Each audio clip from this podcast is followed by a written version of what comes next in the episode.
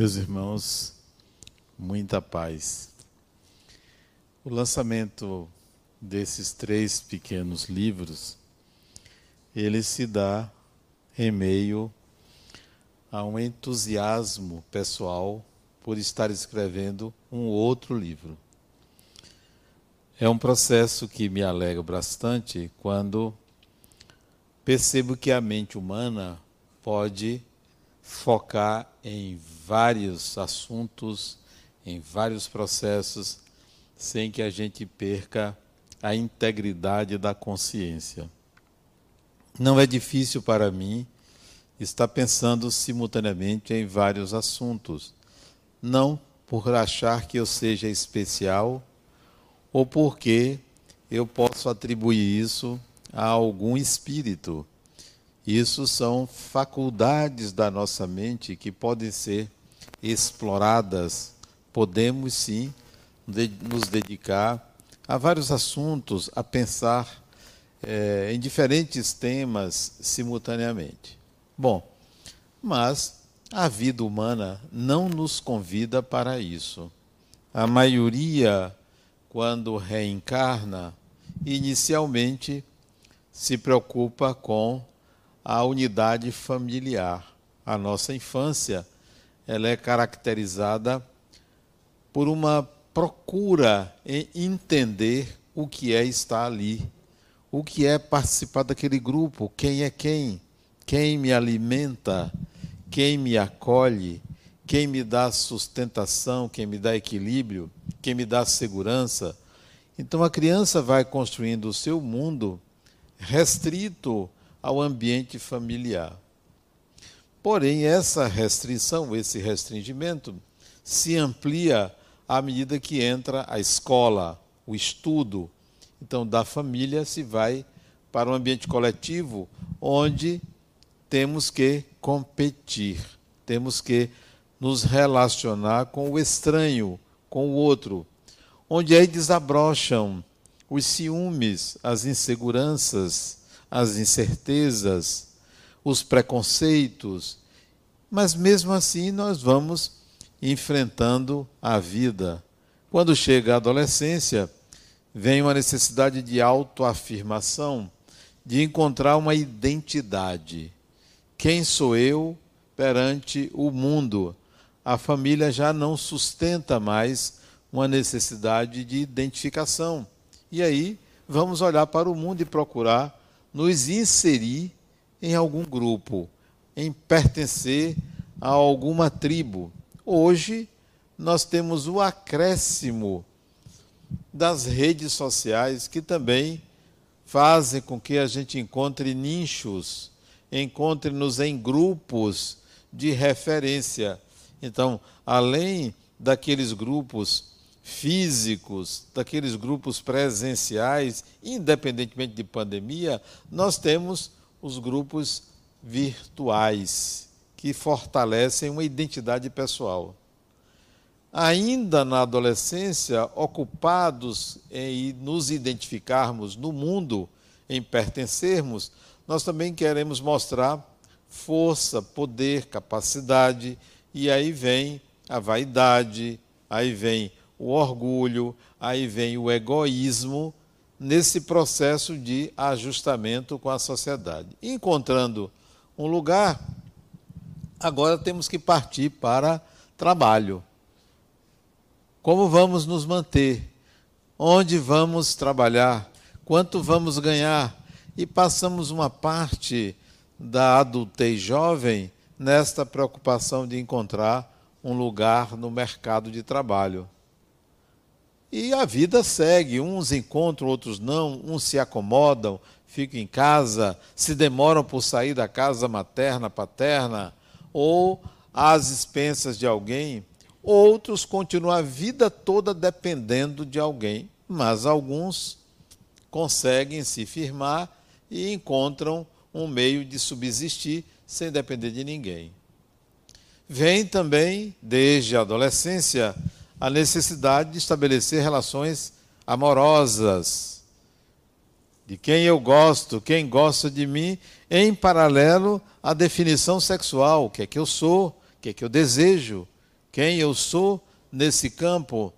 E essas lutas internas vão consolidando o espírito que você é dentro de um personagem. Amizades se fortalecem, inimizades são referenciadas também, e ainda em paralelo você tem que cuidar do corpo. Vem a questão da saúde, da vitalidade. Tudo isso faz ou, ou compõe a vida humana. Mais ainda, você recebe a contribuição de uma ou mais religiões, onde você opta por essa ou aquela de acordo com o seu pensamento, a sua filosofia, com aquilo que você trouxe de bagagem do passado. Você então faz uma escolha. Alguns à distância, outros entram de cabeça, outros militam. A religião então lhe insere também dentro de um universo. Porém, nada disto lhe leva à sua essência. Tudo isto é o mundo, é a aparência, é o que há para se ver, para se conhecer, para se colocar. E você pensa que o seu nome, a sua filiação, a sua profissão, a sua forma de se vestir, de falar é você. Tudo isso externo. Tudo isso uma narrativa externa de si mesmo, sem penetrar na essência de quem você é. Essa essência passa longe da sociedade.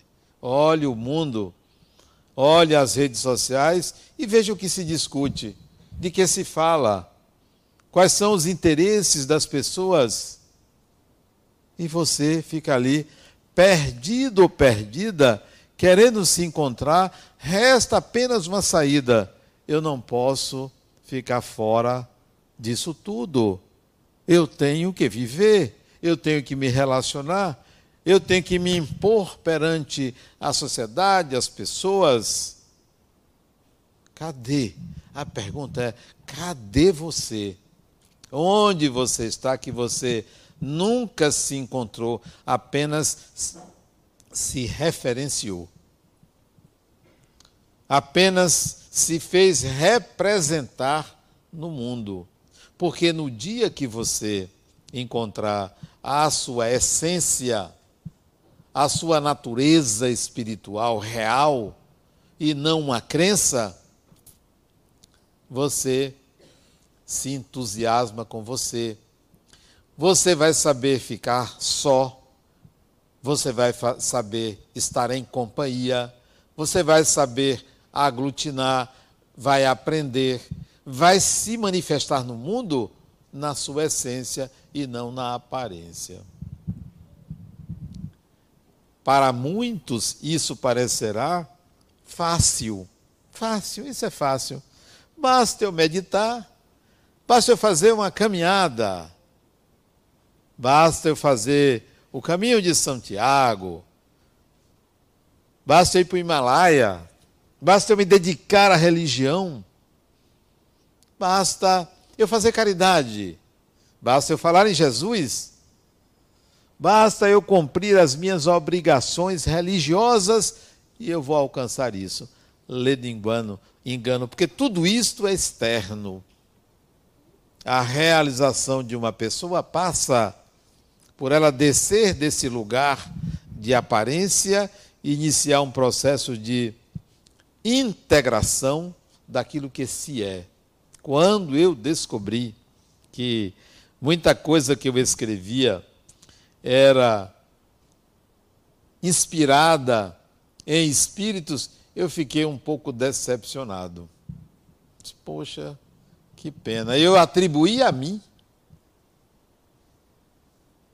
mas vi que eram espíritos que me inspiravam. Eu fiquei decepcionado com isso e rompi com um espírito que me inspirava. Eu disse, eu não quero saber de você. Eu quero ter a minha autonomia.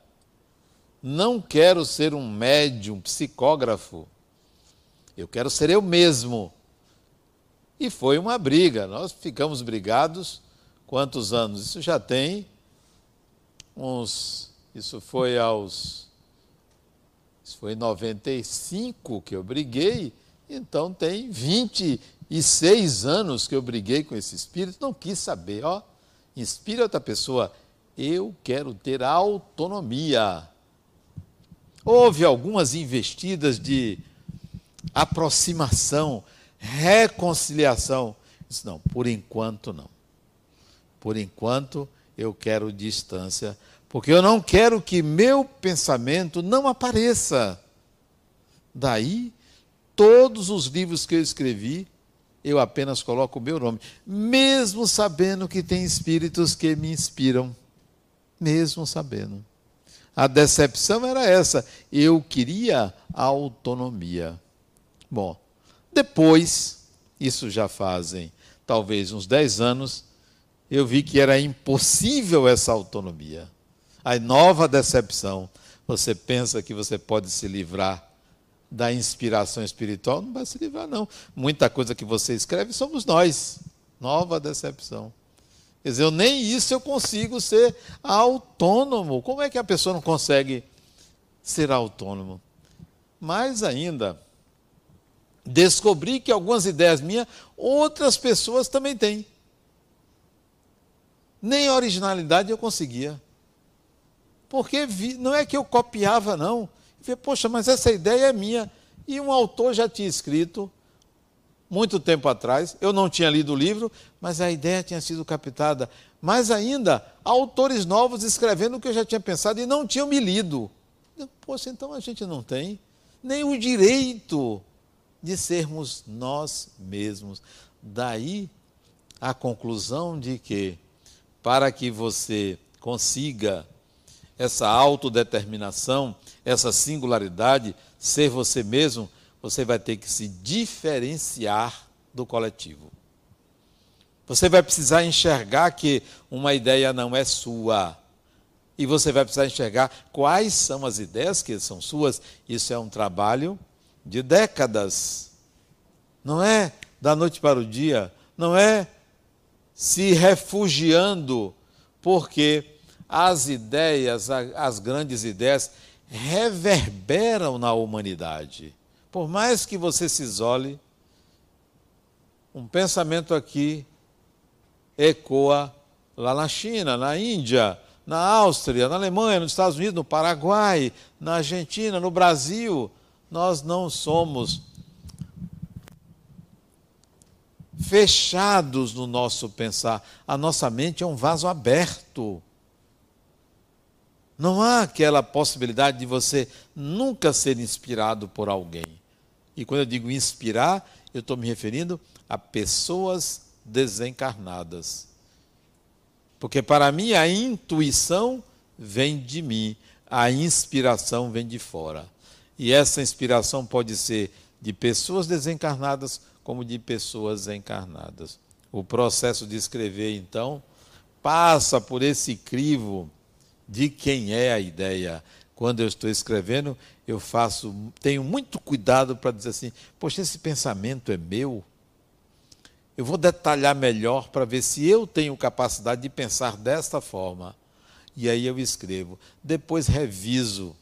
Depois passa pelo crivo de outras pessoas para evitar que haja uma, digamos, uma cópia.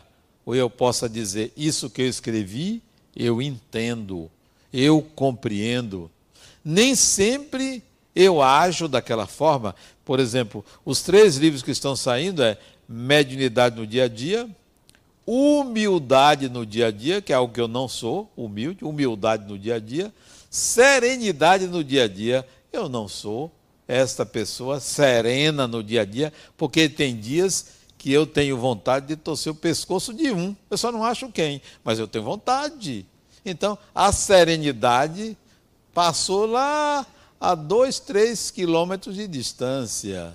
A humildade, Ave Maria, essa é que eu ando procurando e não encontro. Ela parece que se esconde de mim, porque a todo momento eu me reafirmo como uma pessoa não, aí beleza não, porque isso é natural. Mas me, me afirmo como uma pessoa muito inteligente. Então, muito longe de ser ou de agir totalmente de acordo com o que eu escrevo, porque eu, a pessoa para quem eu escrevo, a primeira é para mim mesmo. É como se você dissesse, Adenal, você precisa aprender essas coisas. Isso que você escreve, você precisa aprender.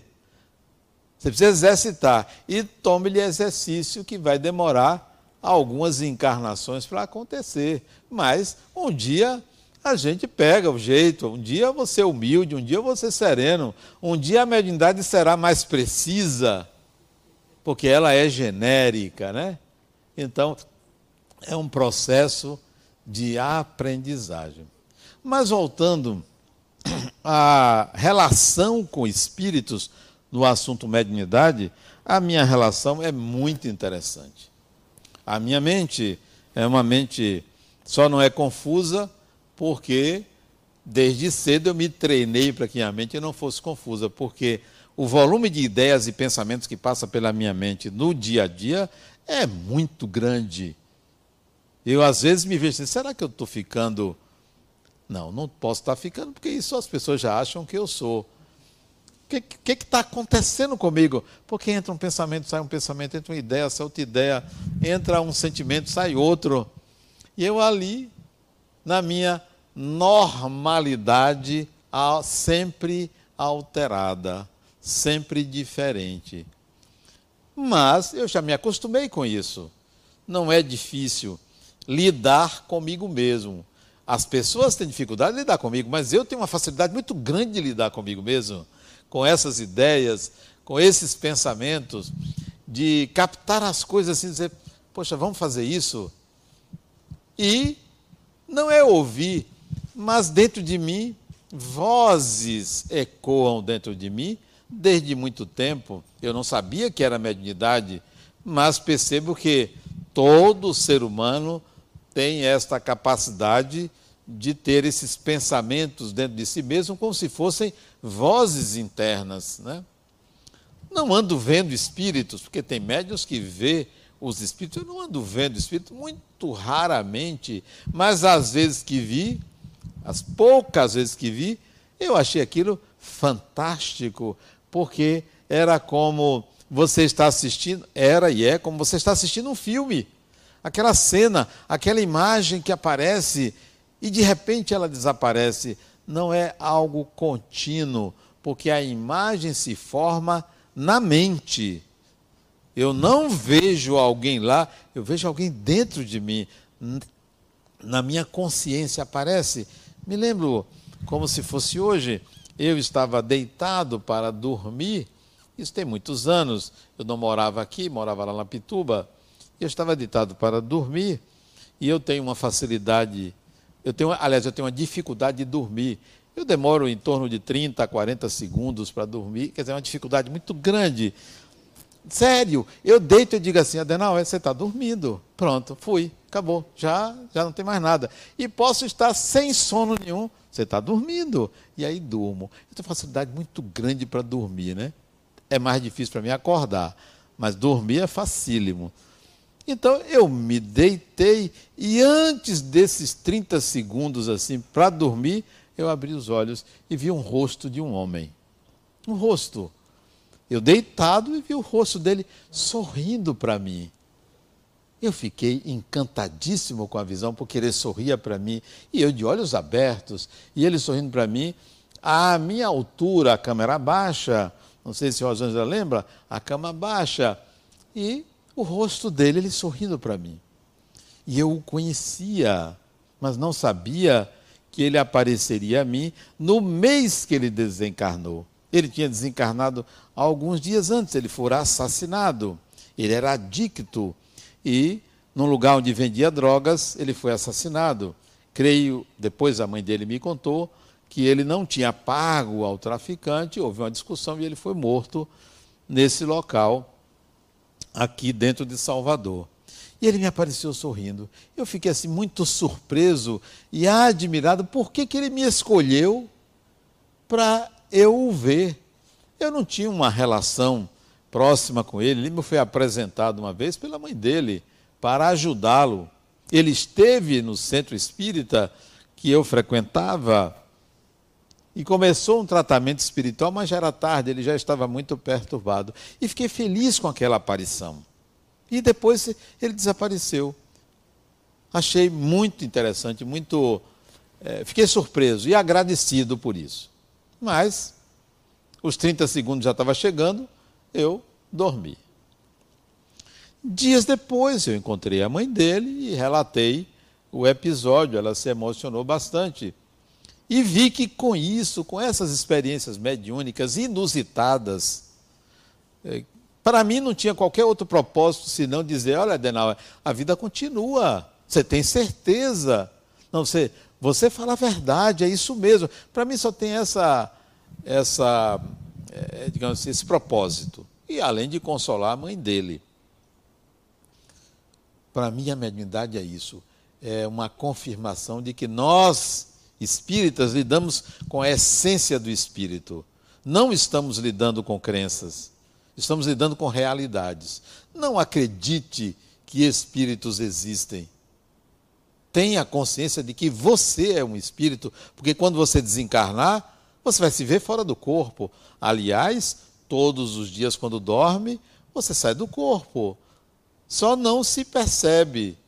Só não está treinado para isso. Quer ver um exemplo de que isso acontece? Pessoas relatam o seguinte: não, porque eu tenho, às vezes, vou dormir, eu tenho dificuldade de mexer meu corpo. Eu quero gritar, a voz não sai. Esse é o momento em que o espírito está querendo sair do corpo e já não tem mais o controle motor. Tem a cognição, mas não tem o controle motor. A pessoa se desespera até conseguir mexer o corpo. Se ao invés de se desesperar, pensar se está em outro lugar, sairia facilmente, conscientemente do corpo. Por quê? Porque nós somos espíritos.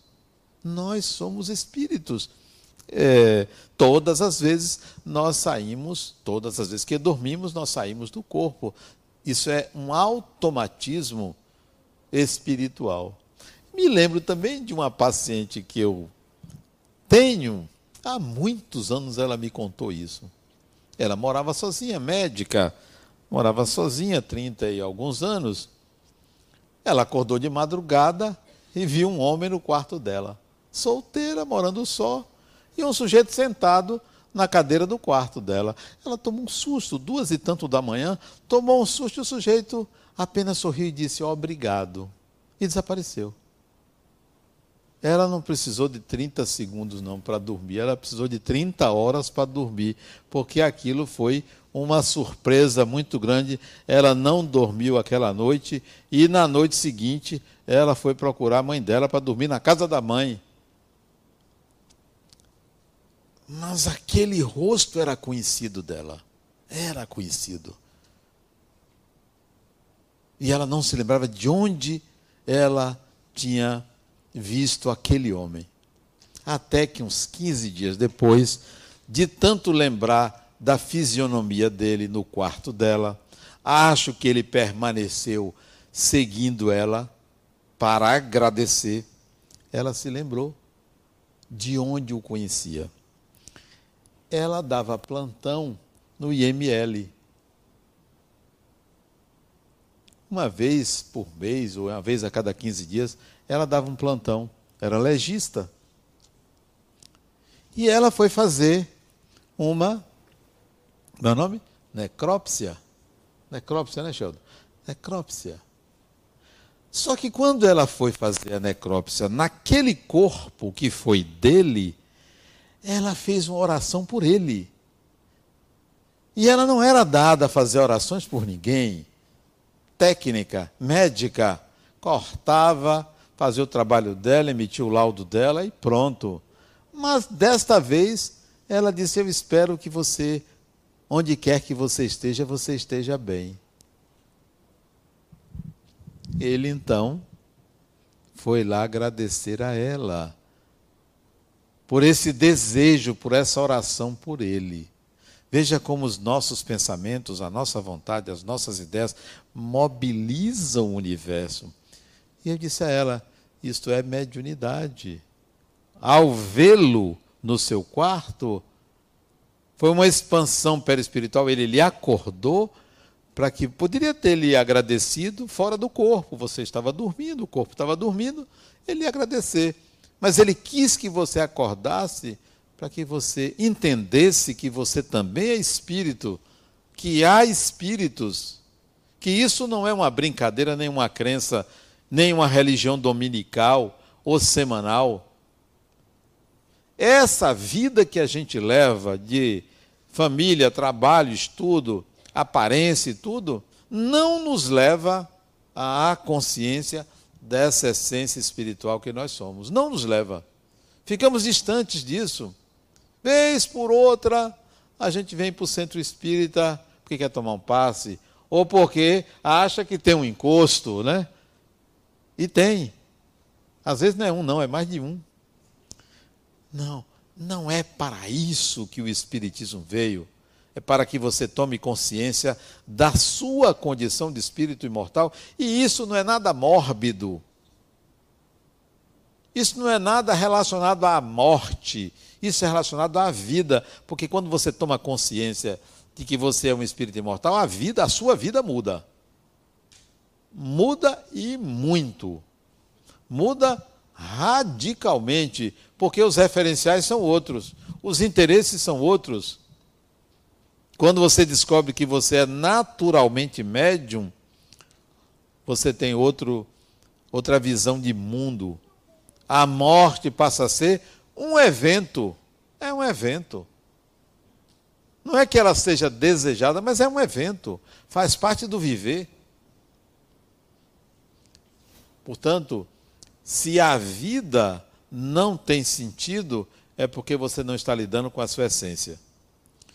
Se você tem dificuldades com o mundo, se você lida com ciúmes, orgulho, vaidade, egoísmo, preconceitos, se você lida com tudo isso, competições, cobiças, se você lida com tudo isso, é porque você não está lidando com a sua essência. Porque se sua essência falasse mais alto, você entenderia isso e resolveria isso.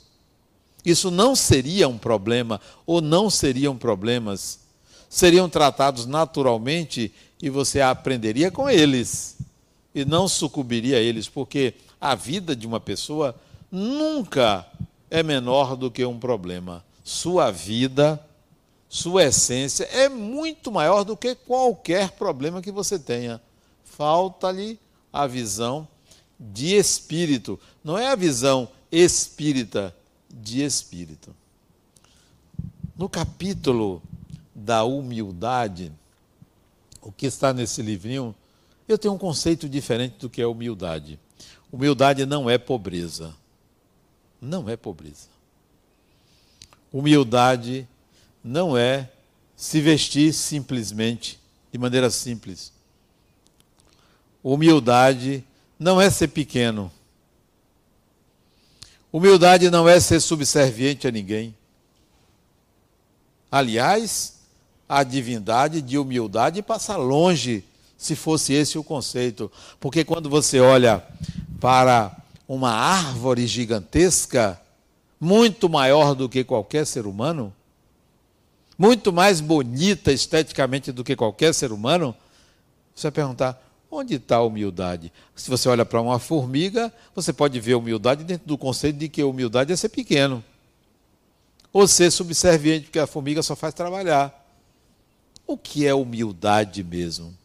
Qual é o conceito que a gente pode aplicar a essa palavra? O que nós aprendemos com a religião tradicional é que ser humilde é ser pobre. É que ser humilde é fazer preferência pelos pobres. É manter a pobreza é lutar contra a riqueza, embora se viva nababescamente os que tratam os pobres.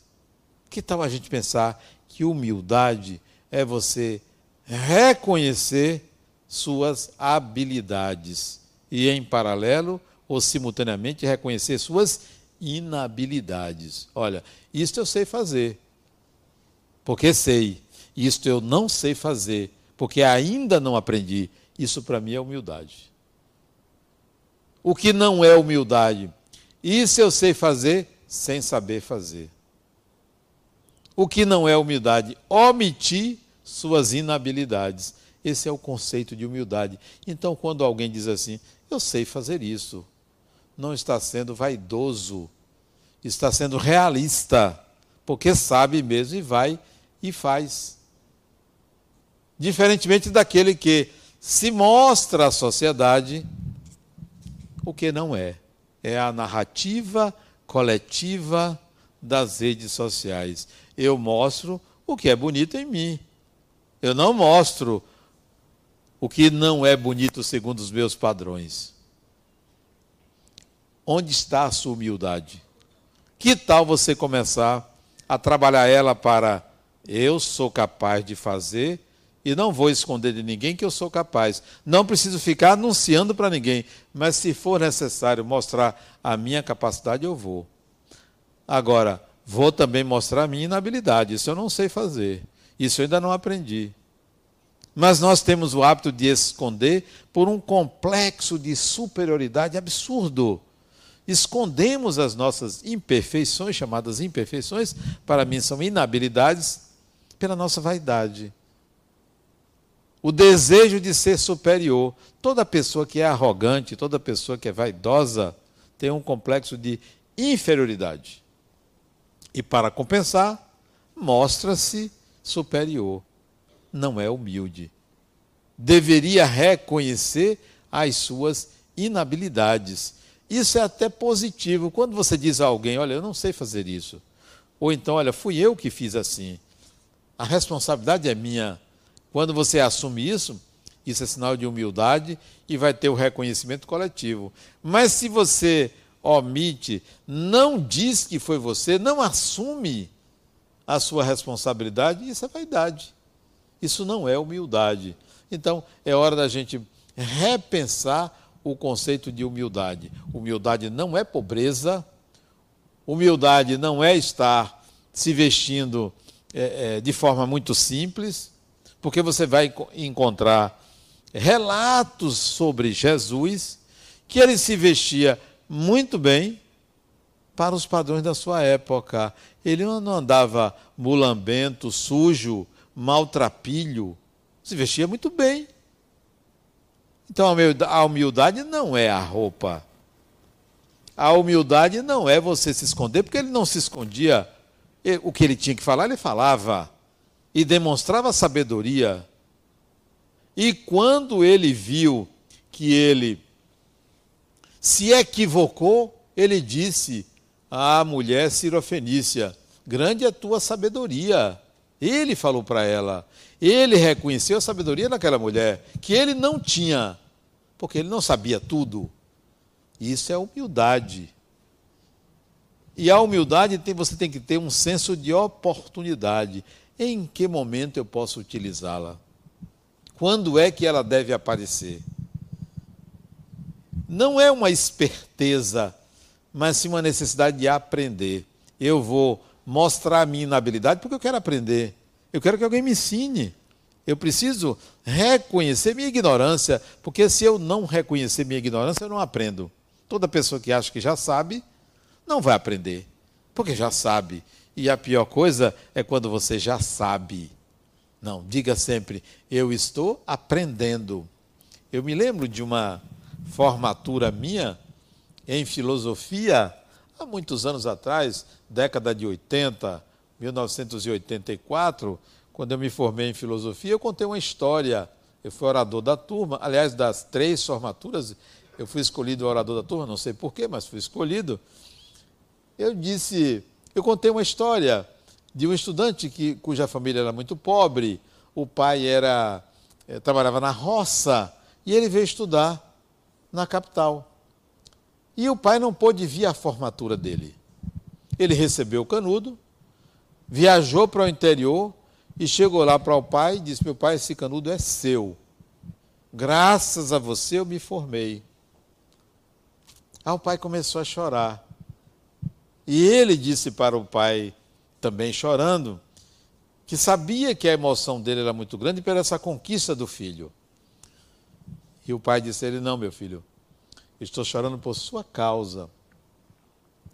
Porque a partir de hoje você perdeu a coisa mais importante da vida, que é a ignorância. Esse canudo representa isto, que você perdeu a ignorância. Nunca perca a ignorância, porque é a ignorância que lhe estimula a aprender. Achar que já sabe tudo paralisa. Você entra no processo de estagnação e aí acabou a humildade, porque você já sabe tudo. Então, humildade é reconhecimento da ignorância e reconhecimento também das habilidades. As duas coisas simultâneas. Porém, esse reconhecimento é quando é necessário.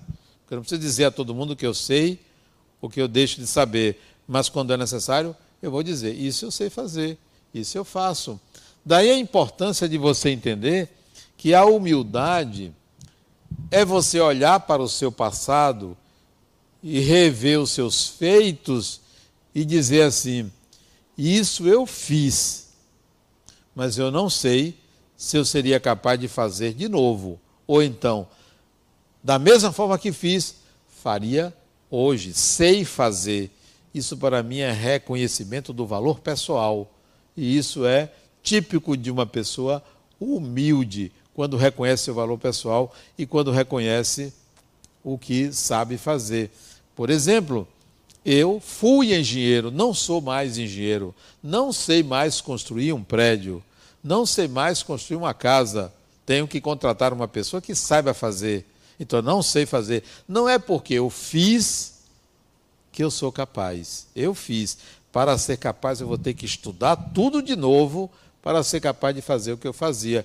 Então, eu não posso dizer sou engenheiro. Não sou. Eu fui e para ser terei que estudar pelo menos cinco anos de novo e olhe lá se eu vou conseguir ter inteligência para fazer tudo o que eu fazia quando eu era engenheiro. Humildade é você reconhecer sua inabilidade. No capítulo da serenidade, que é o terceiro livro, esse eu gosto muito de serenidade. Nem sempre eu sou uma pessoa serena, como vocês ouviram eu dizer, de vez em quando eu tenho vontade de torcer o pescoço de um. Mas essa vontade não dá para torcer o pescoço, porque o pescoço é muito grosso das pessoas, né? Mas é, é uma espécie de assim, vontade de dizer, fulano, você não está vendo que não é assim? Você não está vendo que é de outra forma? Chega até aí. Não tenho vontade de bater em ninguém, né? Mas, pelo menos, de chamar a atenção, de, de colocar a pessoa o que ela fez de equivocado. Então a serenidade, a minha serenidade não alcança eu ficar zen o tempo todo. Não alcança. Não sou uma pessoa zen. Não ando assim meditando para ficar zen. Eu prefiro conquistar a serenidade no dia a dia, me relacionando, no atritar com as pessoas, nas relações interpessoais e não sair da sociedade para adquirir a serenidade. Esta não é serenidade. Essa é fuga. Se eu sou uma pessoa serena quando não estou com as pessoas, então não há serenidade, porque a serenidade não é a coisa de mim para comigo mesmo. Isso eu sou sereno. Eu não brigo comigo mesmo. Raras vezes eu briguei comigo mesmo. E interessante, toda vez que eu brigo comigo, comigo eu ganho. É uma briga feroz, mas eu ganho. A questão é eu demonstrar serenidade no contato com as pessoas e não no centro espírita. Veja aqui, todo mundo está em paz aqui. Aqui. Vamos ver lá fora. Vamos ver dentro de casa. Vamos ver no trabalho. Vamos ver no trânsito. Aí você vai ver se você é uma pessoa serena. Então, eu ainda estou distante da serenidade, mas reconheço que ela é uma possibilidade muito útil na vida. Porque lhe é, afasta de dificuldades que você ainda não superou, mas que você entende que você vai precisar superar, você vai precisar enfrentar. Eu conversava esses dias com uma paciente minha, ela me falou que quando ela vê uma pessoa assim muito barulhenta, muito atirada, muito invasiva, ela se afasta. Ela prefere não conviver mesmo sendo alguém da família, ela não faz programa juntos, não sai com aquela pessoa, porque ela não gosta de pessoas que são efusivas demais, invasivas demais. Eu digo, então você nunca vai resolver isso, porque se você se afasta, você não lida com a sua inabilidade. Onde está a serenidade? E ela faz meditação, ela faz yoga, ela tem lá na casa dela um canto em que ela ali reza para os números tutelares dela. Mas, quando lida com pessoas barulhentas, ela se afasta. Está na hora de você mostrar o seu silêncio, onde todos gritam. Isso é serenidade. Está na hora de você mostrar a sua bondade, onde só tem egoísta. Está na hora de você mostrar a sua alegria, onde todos estão tristes. Que adianta você mostrar a sua alegria onde todo mundo é alegre, a sua felicidade onde todo mundo é feliz, a sua serenidade onde todo mundo tem que estar sereno? Isso não é serenidade. Isso é momento. Isso é uma fase, isso é um processo. Vamos tentar encontrar essa serenidade na relação com as pessoas. Aí eu coloquei para ela: o mundo se apresenta a mim como eu sou. Tudo que me acontece diz respeito à minha natureza. Se uma pessoa é ruim para mim, isso diz respeito à minha natureza, algo que eu preciso aprender. Se alguém me rouba, algo eu preciso aprender. Se alguém me agride, algo eu preciso aprender. Se alguém me sorri, algo eu preciso aprender. Se alguém é, me presenteia, algo eu preciso aprender. Para falar em presente, o mês passado aconteceram algumas coisas na minha vida que eu achei fantástico. Eu recebi uma ligação de alguém dizendo, Adenal, você tem 20 mil para receber. Eu digo, é mesmo, é. Dirija-se ao banco, está lá, seu nome. Fui no banco, tinha o dinheiro lá, chegou para mim. Na mesma semana, minha filha disse: Meu pai, recebi 150 mil de uma causa da minha residência que a prefeitura de Campinas não pagou e eu recebi 150 mil. Dinheiro, né? Mas observe a sincronicidade. Eu, minha filha e meu genro disse: Adenal, ganhei 100 mil. Sua nota é um. Como é o nome? Nota premiada, 100 mil. Ele até olhou assim: Adenal, será que isso aqui não é golpe? Não, ele ganhou 100 mil. Recebeu até esses dias. Eu pedi 50%, porque foi na minha casa que ele ganhou. Pedi 50%, a minha filha disse: não da minha parte. Porque 50% já é minha. Não é, você só pega o do dele, porque do meu não. Então, se a vida está me presenteando e no meu entorno, é porque eu tenho uma responsabilidade para com dinheiro eu tenho que aprender a administrar, porque assim como veio, vai. Assim como ganhei, poderia perder. Então é como se a vida dissesse, Adenal, vamos ver seus talentos? Vamos ver o que você faz com isso? Qual é a sua habilidade? Ou você tem alguma inabilidade? Porque nada disso fica com a gente. Nada disso é parte de nós. Nós não temos é, a posse de nada, nós administramos bens para a vida. Não porque com a morte a gente não leva, porque até isso eu questiono, com a morte a gente leva. Você sabe que leva? Se você é rico nessa vida, há uma grande probabilidade de você voltar rico. Se você é pobre, há uma grande probabilidade de voltar pobre. Sabia disso? Então você leva sim. E vou explicar por quê. Aprendam isso. Porque, veja bem, digamos que nós sejamos 80%, Salvador, 80% pobres, 20% ricos. Vamos dizer que seja essa proporção. Acho que é, é menos rico, 10% rico, 90% pobre. Vocês já ouviram falar de Salvador ter 90, na encarnação seguinte 90% rico e 10% pobre? Não acontece isso.